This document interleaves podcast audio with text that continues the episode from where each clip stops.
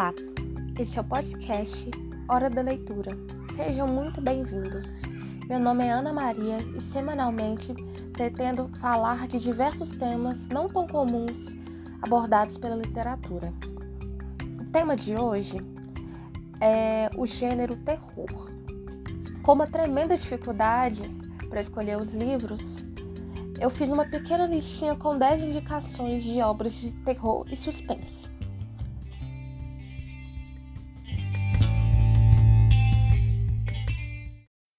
Bom, antes de começar o episódio, abordar o tema, é preciso me apresentar, porque esse é, é meu primeiro episódio do podcast e também é a minha primeira tentativa de fazer um, um podcast sobre literatura. Meu nome é Ana Maria, tenho 23 anos e sou estudante do curso de letras. E sempre fui apaixonada por literatura desde a infância. Eu tive incentivo principalmente da minha mãe, que sempre comprava livros para mim e lia para mim antes de dormir. Então, literatura para mim é algo assim afetivo, emocional. E eu peço desculpas já de logo de começo por possíveis erros, porque como essa é a minha primeira tentativa de fazer um podcast, eu não sei bem se eu estou fazendo certo ou não. Mas é isso.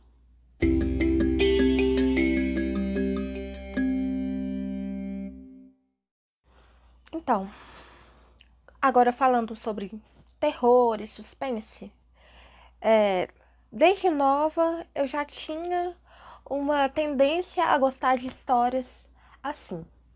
Eu me recordo que um dos primeiros livros que eu li a, na biblioteca da escola que eu frequentava era um que se chamava Góticos e era uma antologia de contos góticos que eu achei super legal. Depois disso eu não parei mais de ler.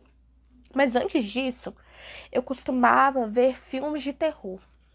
Então eu sempre tive essa ligação com o terror e suspense através do cinema, mas também através da literatura. As primeiras referências que eu tive dos dois gêneros foram através de livros do Stephen King, é, do Lovecraft. Eu não tive tanto contato, mas assim. Sempre ouvia falar dele em resenhas e sempre tive curiosidade de ler. Agora, o Edgar Allan Poe é um autor que sempre me instigou. Quando eu li a primeira vez o poema dele intitulado Corvo, foi uma coisa assim destruidora, porque eu achei o poema assim sombrio misterioso e aquela imagem daquele corvo era uma representação de morte que era muito mais é, presente, muito mais verossímil do que eu conseguia ver pelo, é, em, por exemplo, dos filmes que passavam de terror na televisão, dos filmes que eu ainda, naquela época, ainda se alugava filmes na, na locadora, dos filmes que eu alugava. Foi uma coisa assim que me tocou muito. E desde então não parei mais de ler a obra do Poe. Alguns dos filmes que eu lembro de ter visto na infância ainda foram algumas adaptações do Drácula, nada assim muito assustador, mas eu gostava muito de ver. Jason, os filmes do Jason, do Fred Krueger e do Halloween, da, da franquia do Halloween. É, meu pai sempre teve é, uma preocupação de brincar com esses personagens que eram tidos como personagens de terror e colocar eles em histórias totalmente mirabolantes. Então, por mais que nos filmes esses esses personagens fossem apresentados como coisas assim assustadoras, meu pai sempre dava uma maneira de encaixar eles em histórias que me faziam rir, e que quando eu vi eu já estava tendo um sono assim leve. Então eu nunca tive muito medo assim, de terror. Agora vamos à lista. Então, é, eu não coloquei os livros por ordem de se um é melhor que o outro. Eu coloquei, é, só organizei para não ficar aquela coisa meio doida. Então eu numerei os livros, mas não é quer dizer que o primeiro é melhor que, que é pior que o último. A primeira indicação é o clássico que todo mundo já deve conhecer, mas muita gente só viu o filme e não leu o livro. É Psicose do Robert Bloch. Então, esse livro tem uma história curiosa, porque o diretor Alfred Hitchcock, ele leu esse livro e teve a ideia de fazer a adaptação desse livro. Porém, o que, que ele pensou? Eu não quero que, essas, que as pessoas tenham contato com a história desse livro antes de ver o filme. E aí ele resolveu, conversou com o autor, resolveram que iam recolher os exemplares para poderem ser lançados depois do filme. Então, é, o livro conta a história de Norman Bates, que era um assassino solitário e que tinha uma relação muito estranha com sua mãe, Norma, que era uma pessoa muito dominadora, muito controladora. E de repente os dois abrem um hotel. E tem cenas icônicas, tanto no livro, que foram é, aprofundadas por Hitchcock no livro, como aquela cena da Mary. Acho que todo mundo conhece essa cena, que é a Mary Crane tomando banho e chega o Norman e três pontinhos, né? Que tem aquela música com essa tensão do suspense. E eu acho que esse livro ele ele tem uma maneira assim muito voraz de descrever os acontecimentos e faz com que você queira ler muito mais rápido. Eu gostei do filme, mas se eu pudesse escolher entre o filme e o livro, eu preferi o livro. Porque é, é mais detalhado, mesmo que não tenha esses lances que a adaptação tem, ele tem muito mais assim materialidade, porque eu acho que na adaptação foi uma coisa assim mais corrida. A gente não consegue entender bem é, como que o Norman chegou a ser o que ele é até aquele momento. No filme é muito assim corrido. Chega a Mary, acontece isso com ela no hotel, o Norman desse jeito e a gente não consegue ver o que tem por trás dele. É, uma indicação também, um bônus, vamos dizer assim, é a série protagonizada por Fred. Eu esqueci o nome dele. Só um instante. Fred. É um ator que eu gosto muito, mas eu nunca lembro o nome dele. Fred Highmore. Ele protagoniza uma série chamada Motel Bates, que mostra como que o Norman se tornou o assassino? Porque não foi assim, algo assim, ele já nasceu assim. Foi algo que foram acontecimentos que foram moldando a vida dele até ele se tornar essa pessoa.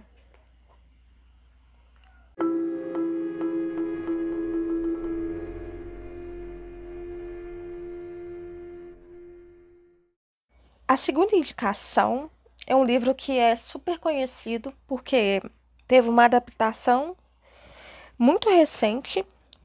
Se eu não me engano, foi em 2017 e a parte 2 saiu agora nesse ano, 2019. É It a Coisa, escrito por Stephen King. Então, eu li esse livro assim no decorrer de uns seis, sete meses, porque eu tinha um medo é, muito grande por, com palhaços. Eu tinha um pavor de palhaço. E ler esse livro foi um desafio para mim, porque uma das representações da coisa é o palhaço e é a que mais marca. Então foi um desafio, mas eu consegui ler porque eu gostei muito. O livro conta a história de da história conta a história da cidade de Derry, que é descrita como pacata e fica no estado de Maine. É, ele conta a história de cinco crianças, que é o Bill, Rich, Stan, o Mike, o Ed. Na verdade, são sete. O Ben e a Beverly, a única menina do grupo. É... A história já começa assim de uma maneira muito muito apavorante. Eu lembro que no primeiro capítulo já mostra é, o irmão do Bill sendo assassinado. Então já é uma coisa assim muito é, muito enlouquecedora. Porque eu lembro que quando eu li esse primeiro capítulo, é, a coisa já estava né, utilizando a forma de palhaço. Eu não dormi a noite inteira. Mas com o tempo eu fui ficando cada vez mais curiosa para saber qual seria o final desse, desse. qual seria o desfecho dessa história. E o livro tem duas linhas de tempo. 27 anos do passado, que seria em 1958, e 27 anos à frente.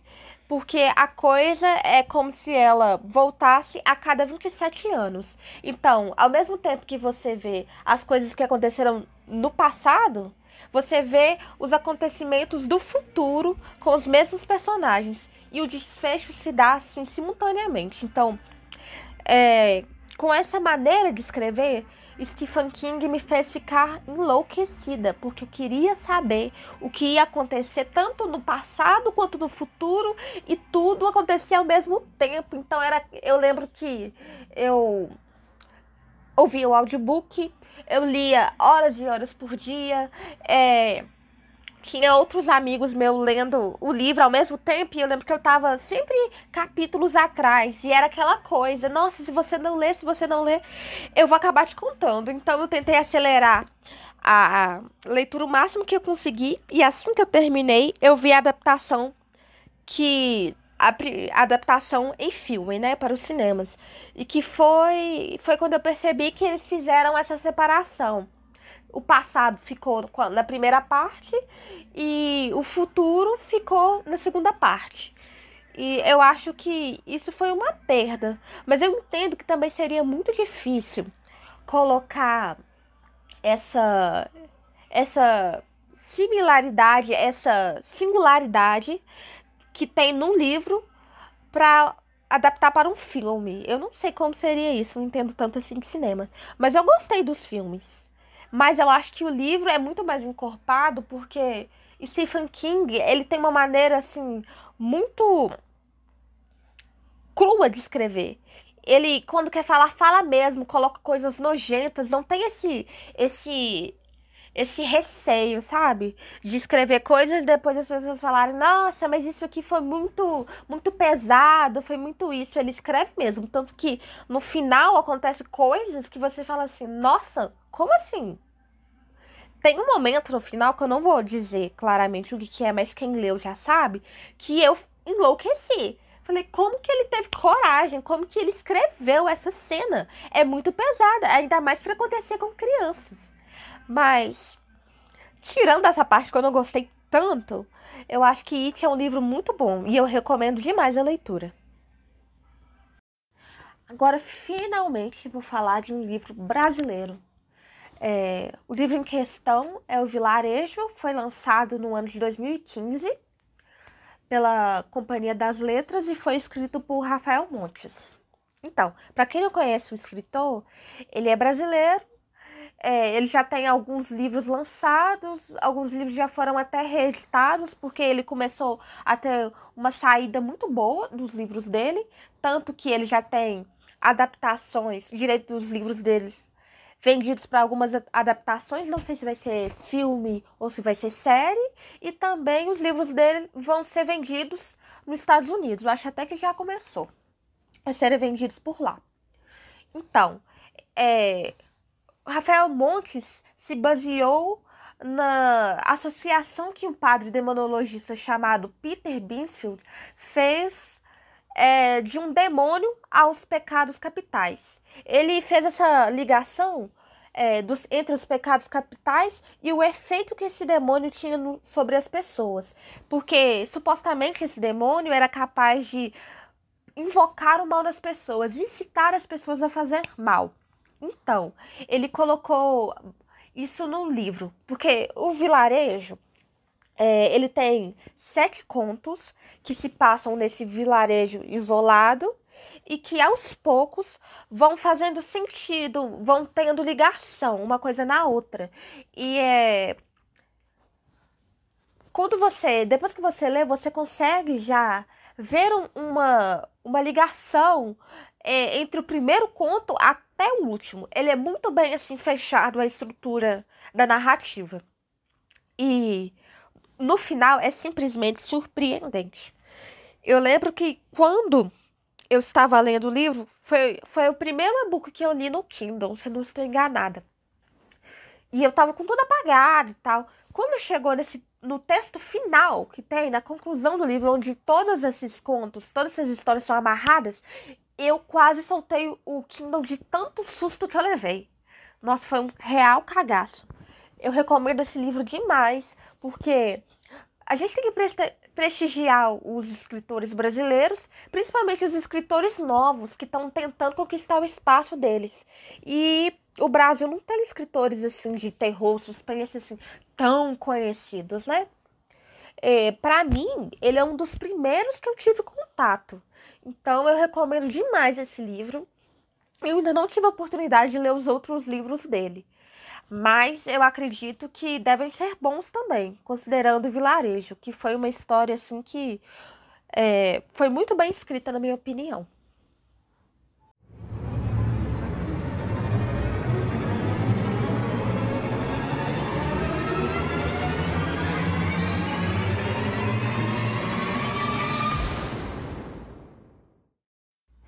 É, a indicação que eu vou fazer agora também é brasileira é, o livro Nova Jaguaruara, escrito por Mauro Lopes. Então, é, eu li esse livro através do Kindle Unlimited. Ele tá lá no catálogo já tem um tempo e foi indicação do Geek Flick.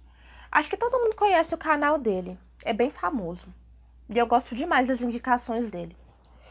É, a história se passa em uma cidade pequena chamada Nova Jaguaruara e que fica no interior do Ceará. Do Ceará.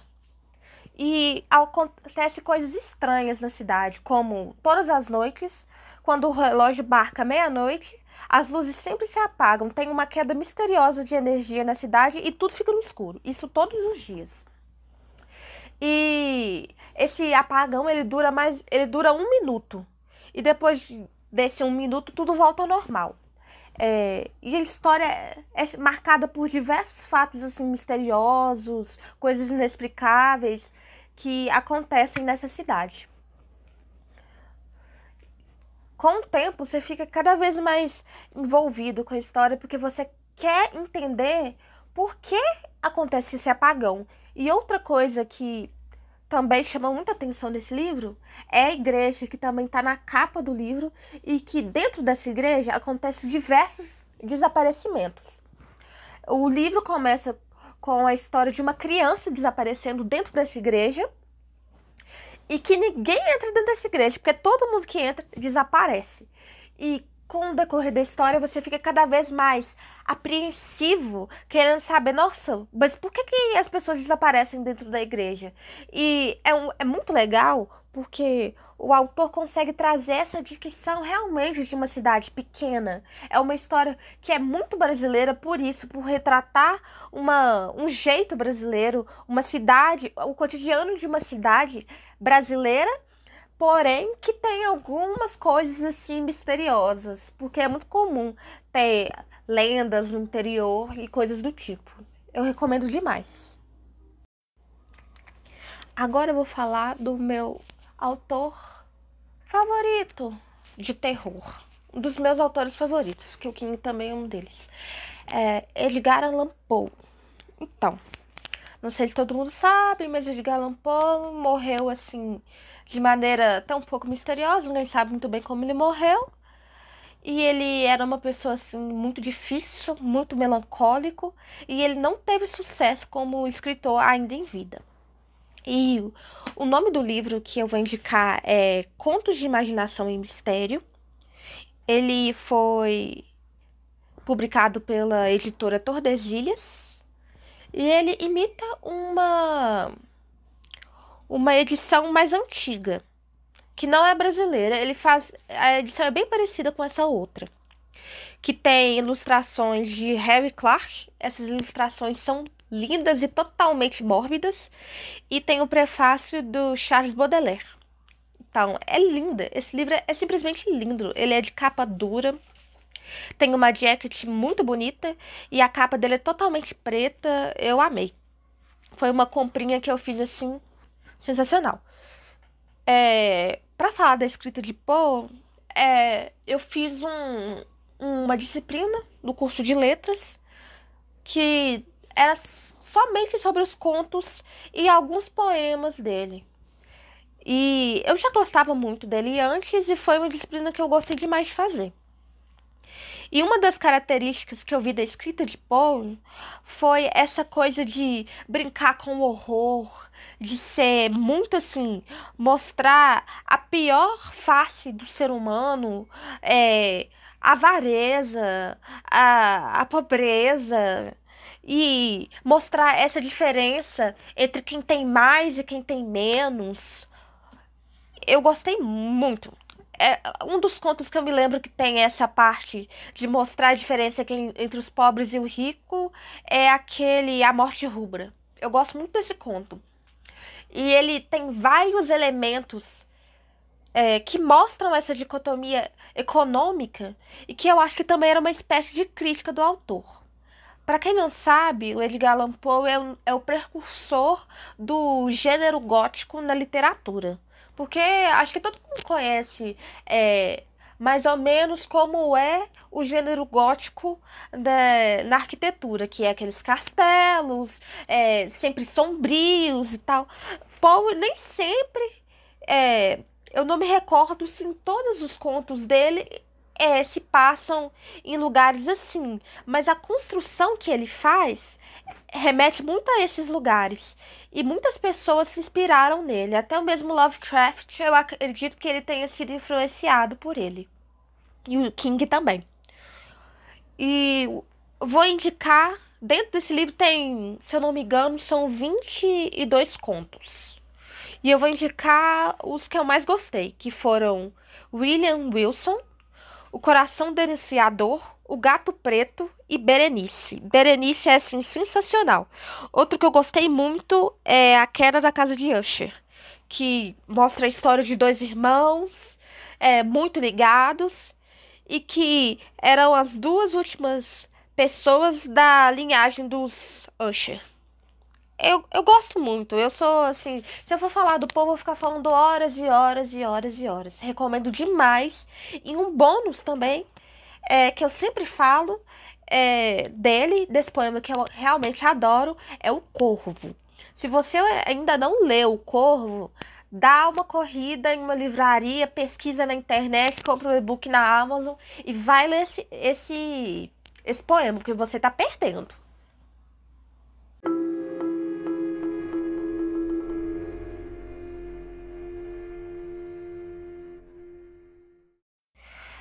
Agora é a vez de falar de uma escritora super conhecida.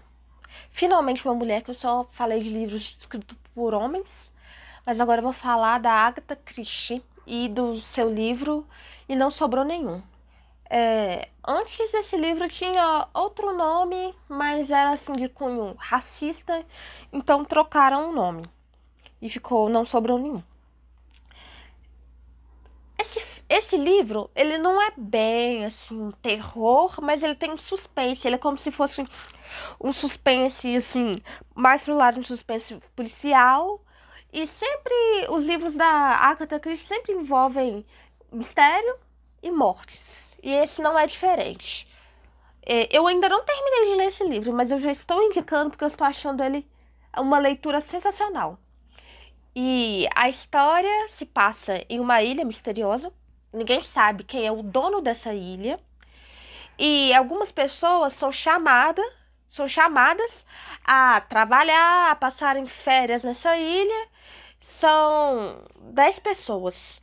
E ninguém sabe de quem que é essa ilha e por que direito que eles estão lá. Alguns foram contratados para fazer tal serviço e outros estão lá de férias e tal.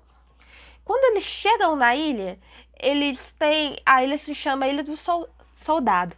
Eles veem que a casa é bonita, é, é uma ilha super famosa que aparecendo no, nos noticiários e que provavelmente era de algum milionário norte-americano e, e quando eles chegam lá, essa pessoa não está lá em momento nenhum. E as tinham duas pessoas que já trabalhavam na casa, mas essas pessoas também não conheciam os donos.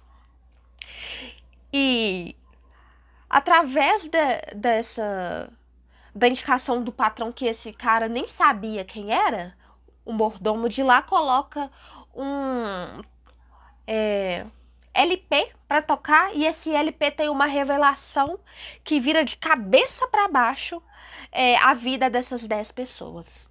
Faz revelações assim totalmente esdrúxulas e que com o tempo você vai vendo se é, essas revelações são realmente verdadeiras ou não.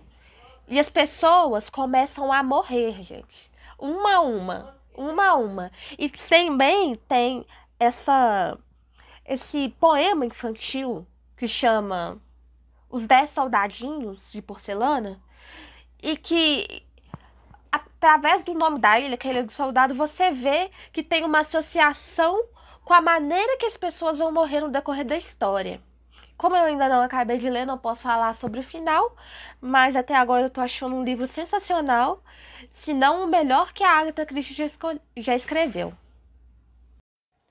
Agora eu vou falar de outro livro escrito por Stephen King, porque eu acho que ele é muito bom no que ele faz. Então eu pensei, ah, vou trazer outro autor. Mas eu acho que esse livro, ele tem que ser falado porque muitas pessoas como It só só realmente conhecem a história através das adaptações do cinema, que foram umas quatro ou cinco. É uma história assim que tá bem é, fresca na memória. O livro que eu vou falar é Carrie Estranho, que foi o primeiro livro escrito por Stephen King que graças a Tabitha King foi publicado porque ele tinha jogado esse livro no lixo. Ele não, não era um escritor famoso ainda. Ele publicava alguns contos, mas não conseguia viver da literatura ainda. E ele simplesmente jogou esse livro no lixo e não queria mais saber. E ela falou: Não, essa história tá boa, publica. E aí ele correu atrás e virou esse sucesso. Essa história que hoje é um dos melhores livros dele. Bom, a história se passa é, em uma cidade que eu não lembro o nome, mas acho que não me recordo se é uma cidade muito grande. Provavelmente não, que o King tem essa mania de criar cidades fictícias. É, se, ele conta a história da Carrie. Ela é uma adolescente, ela tem 16 anos e ela vive uma vida horrorosa. Por quê? Ela é sufocada pela mãe dela que é uma fanática religiosa, não deixa a menina fazer nada e ainda sofre bullying na escola. E tem uma representação muito pesada do bullying na escola. Eu já vi isso em outros livros do King Fomen It, que também tem um bullying assim muito muito pesado. E ela é motivo de riso para todas as pessoas, não tem nenhuma pessoa que ajude a Carrie a passar por essas coisas. E uma das cenas assim que é muito muito assim tocante é quando você vê que a Carrie não sabe nem o que é uma menstruação. Ela acha quando ela menstrua pela primeira vez, ela acha que vai morrer. Isso é uma coisa muito séria. Então King é, faz uma crítica ao extremismo religioso através desse livro, pelo menos na minha opinião. Como Carrie não tem amigos ela não tem ninguém, ela vai alimentando esse ódio. Cada vez que ela sofre bullying, ela alimenta mais ainda esse ódio. E a Carrie é, tem poderes sobrenaturais. Essa é a parte que entra mais é, no terror. Esse livro não é assim tão terror, tão de horror. Mas eu acho ele muito interessante, porque é, ele tem partes que são contando a história da Carrie que são cronológicos e também tem partes que são tiradas de livros de pessoas que passaram por um desastre que é descrito no livro. Então, são notícias de jornal, trechos de depoimento das pessoas e todos esses recortes estão dentro da narrativa muito bem amarrados. E como Carrie tem esses poderes sobrenaturais telecinéticos, ela tem o poder de levi levitar, de fazer as coisas levitarem. Ela é consumida por esse ódio através do bullying que ela sofre no baile da escola, que é o basta para ela, e ela começa a se vingar dessas pessoas, principalmente da mãe dela. E é interessante você ver, ao mesmo tempo que você se compadece com a história da, da Carrie, você também fica chocado com as coisas que ela faz por causa dessa dor, desse ódio que ela foi sentindo com o tempo. E esse livro, eu acho que para uma um primeiro romance, assim, nossa, eu queria escrever um primeiro romance assim. É muito bom mesmo.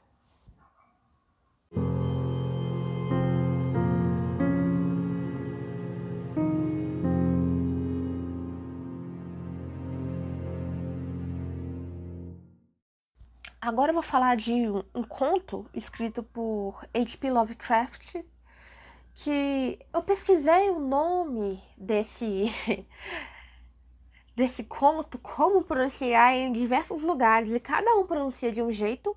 É muito difícil de falar, então vou falar do meu jeito, me perdoe se não ficar bom. Mas é, se chama Chamado de Cthulhu. É um nome difícil de falar, ninguém sabe realmente como ele deve ser pronunciado.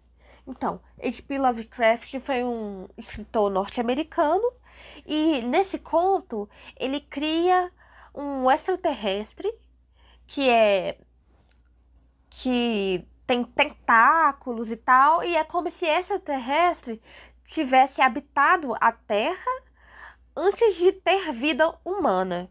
E ele é mitoló é um ser mitológico.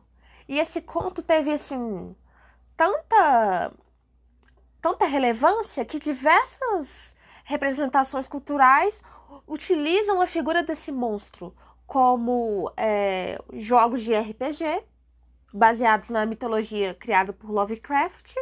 É, algumas músicas do Metallica também falam desse monstro. E deixa eu ver mais. É, tem uma música brasileira também chama, chamada O Chamado, de, da banda Nardones, que também faz uma paródia, uma brincadeira sobre esse monstro.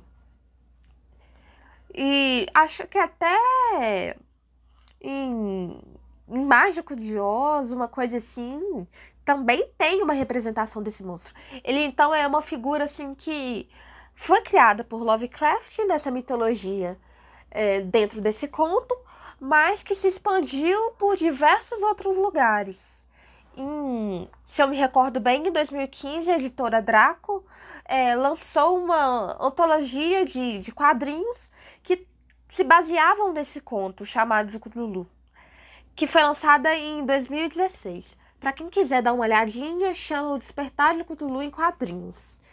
E eu ainda não consegui pegar as especificidades desse conto, porque eu achei uma leitura assim mais difícil. Então eu pretendo reler para falar com mais propriedade. Mas eu gostei muito. É de arrepiar os cabelos e a descrição dessa, dessa criatura é uma coisa assim de outro mundo. Para fechar com chave de ouro essa seleção que eu fiz, eu escolhi é, Frankenstein, escrito por Mary Shelley, que era britânica, nascida em Londres e que é considerada a primeira obra de ficção científica da história. É, em primeira mão, esse livro foi publicado no nome do marido de Mary Shelley, porque naquela época não era muito comum para mulheres publicar livros, ainda mais um livro de terror. Então, mais difícil ainda. Mas depois ela conseguiu reaver e publicar em seu nome. É, ela escreveu muito jovem esse livro ela escreveu aos 19 anos. E ele foi publicado é, pela primeira vez em 1818. Foi quando não teve, ela não teve os créditos. E depois foi republicado em 1831. Muito tempo depois, né? Que ela conseguiu esse reconhecimento. E é um dos percussores da, do terror, desse gênero de horror, porque é, era uma algo que foi criado assim numa brincadeira entre amigos, que foi a mesma brincadeira que, que saiu Drácula, se eu não me engano. É, eu não tenho certeza disso, eu vou procurar saber. Mas foi uma brincadeira que sabe. E um outro livro, também gótico, também de horror, super conhecido. Depois, no próximo episódio, eu vou falar direito qual, qual é esse livro. Vou pesquisar. Mas a história é, é sobre um monstro que foi criado por Victor Frankenstein. É um estudante de ciências naturais. Ele vai lá e, e cria esse monstro no laboratório dele. E esse monstro, ele é feito de como se fosse retalhos humanos. É uma coisa assim que é muito é, estranha. É, em todas as representações que eu vi, é como se ele fosse realmente feito de pedaços de outras pessoas e que no final se junta-se tu, junta-se tudo e não se tem algo único. Se tem uma pessoa assim em pedaços, literalmente, tanto é, é, pedaços de carne, mas como se a alma dele, se é que ele tem uma alma, que se coloca isso em questão, também fosse retalhada. Por isso, ele causa um grande espanto. E como todo mundo, provavelmente todo mundo conhece, eu não vou falar muito dessa história, mas eu queria falar da relevância dela, porque eu fiquei muito feliz, porque até pouco tempo eu conhecia a história, mas não conhecia a história da autora, que foi uma mulher assim, muito corajosa em escrever um livro com tal profundidade. E ele é tão assim.